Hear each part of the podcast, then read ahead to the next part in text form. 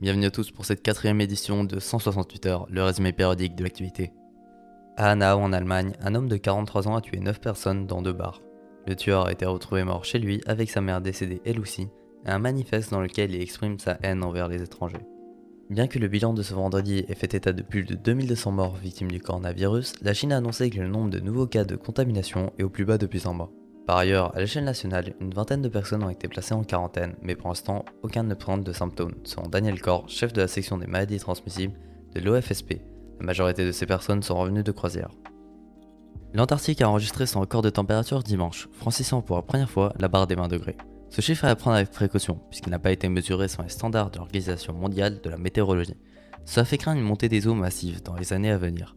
Si vous voulez en savoir plus sur les causes et conséquences du réchauffement climatique, n'hésitez pas à aller regarder notre vidéo disponible sur YouTube. Voilà pourquoi on en est arrivé là. Les scouts américains en faillite, c'est l'annonce qui a été faite mardi. Cette affaire fait suite aux 275 procès pour abus sexuels perpétrés par les moniteurs.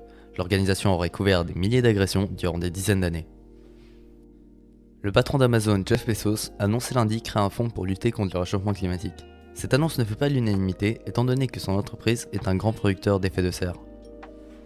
Merci de nous avoir suivis et à la semaine prochaine pour un nouveau résumé de l'actualité.